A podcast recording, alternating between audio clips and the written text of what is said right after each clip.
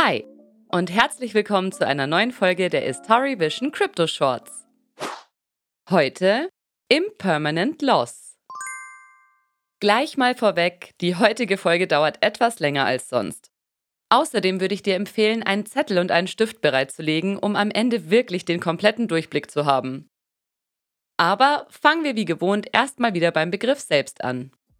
Wörtlich aus dem Englischen übersetzt heißt Impermanent Loss schlichtweg unbeständiger Verlust.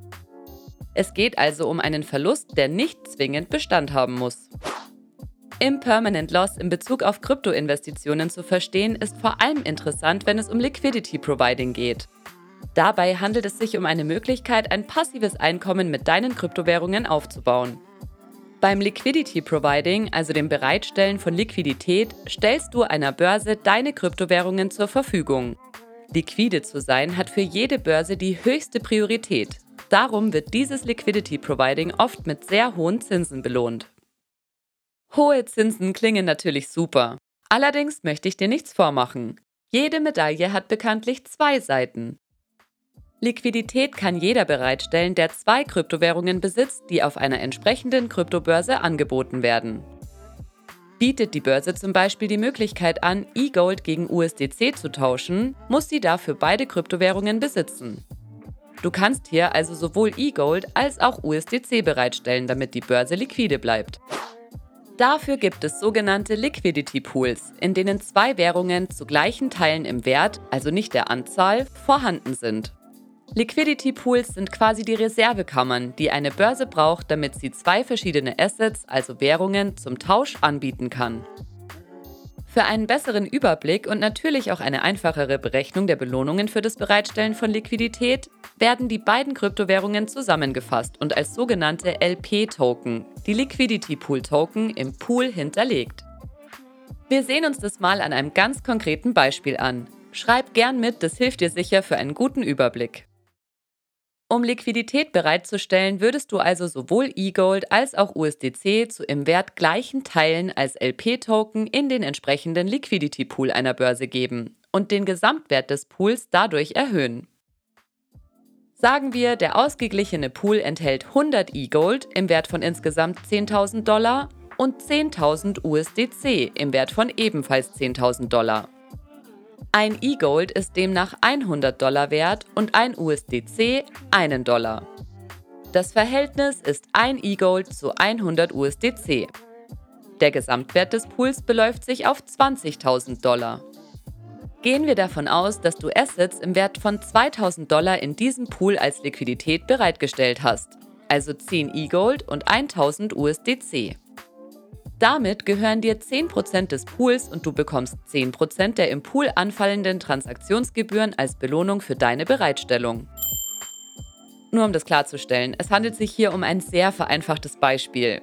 Für 10% an einem Liquidity Pool müsste man normalerweise schon um einiges mehr investieren. Nun wissen wir ja alle, dass der Wert unserer Kryptowährungen doch ein paar Schwankungen unterliegt. Zumindest wenn es nicht um Stablecoins wie USDC geht. Und hier wird's spannend. Stellen wir uns vor, der Preis von E-Gold steigt auf dem Markt von 100 Dollar auf 200 Dollar. USDC bleibt natürlich stabil bei einem Dollar. Auf unserer Beispielbörse können sogenannte Arbitrage-Trader nun aber noch E-Gold zum niedrigeren Preis kaufen, da dieser abhängig vom Verhältnis der beiden Währungen im Pool ist. Sie kaufen also auf unserer Beispielbörse günstig E-Gold zum Preis von 100 USDC ein und tauschen diese dann auf einer anderen Börse zum höheren Preis gegen 200 USDC.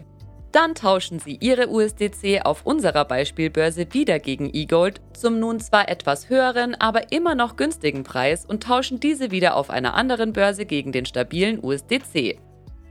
Das machen sie so lange, bis sich der E-Gold-Wert auf unserer Beispielbörse durch den Zufluss an USDC und das Entnehmen von E-Gold an den Marktpreis angepasst hat. Nimm gern nochmal deinen Zettel und deinen Stift zur Hilfe. Sagen wir, der Arbitrage-Trader kauft im ersten Schritt 10 E-Gold für 1000 USDC. Dann wären in unserem gesamten Pool nicht mehr 100, sondern nur noch 90 E-Gold. Dafür aber 11.000 statt 10.000 USDC. Weil der Wertanteil der Assets weiterhin ausgeglichen sein muss, liegt der neue Preis von einem E-Gold auf unserer Beispielbörse nun also bei rund 122,22 Dollar bzw. USDC. Das ist das Ergebnis von 11.000 geteilt durch 90.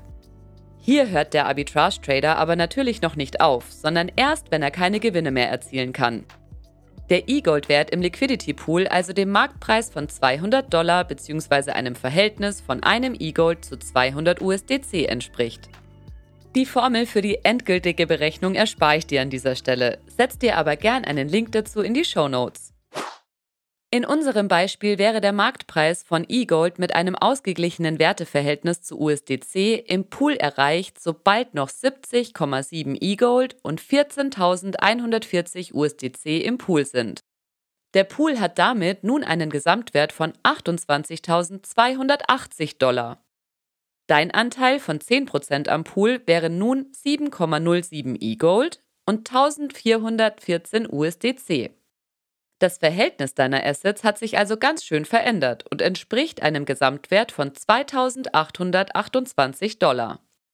Nachdem dein Einsatz nur 2000 Dollar war und wir auch die Belohnungen noch gar nicht berücksichtigt haben, könnte man nun von einem Gewinn von mindestens 828 Dollar sprechen. Die Krux bei der Sache ist allerdings, dass du hättest du deine Kryptowährungen nicht als Liquidität bereitgestellt, nun 10 E-Gold im Wert von 2000 Dollar hättest und 1000 USDC im Wert von 1000 Dollar. Insgesamt also 3000 Dollar. Die Differenz zwischen dem, was du ohne die Bereitstellung deiner Liquidität haben könntest und dem, was du nun anteilig am Liquidity Pool hast, ist der Impermanent Loss und beträgt in diesem Beispiel 172 Dollar bzw. 5,72 Prozent. Solange du den LP-Token nicht auflöst, könnte es aber ja theoretisch passieren, dass sich die Verteilung der Assets noch einmal ändert, zum Beispiel weil E-Gold im Wert wieder sinkt oder die Belohnungen deinen Loss schlichtweg auf Dauer wieder ausgleichen.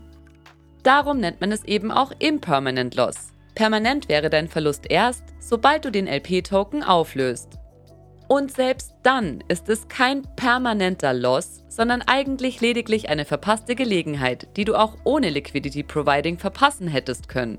Zum Beispiel, indem du dein E-Gold schon vor dem Wertanstieg in einen Stablecoin oder einen Coin getauscht hättest, der im Wert gefallen ist. Liquidity Providing zählt mit zu den komplexesten Konzepten, wenn es um dezentrale Finanzen geht. Hör dir die Folge also gern zweimal an oder komm auf uns zu, solltest du dich noch nicht sicher mit dem Thema fühlen, aber gern deine Assets als Liquidität bereitstellen wollen. In den Show Notes findest du übrigens auch noch einen Link zu einem Impermanent Loss Rechner. Der erspart dir das ganze manuelle Kalkulieren. Ich hoffe, dir hat diese Folge weitergeholfen. Lass es mich gern wieder über unsere Social Media Kanäle oder per Mail an hello at wissen. Ich freue mich schon wieder aufs nächste Mal. Cheerio, eure Sabrina.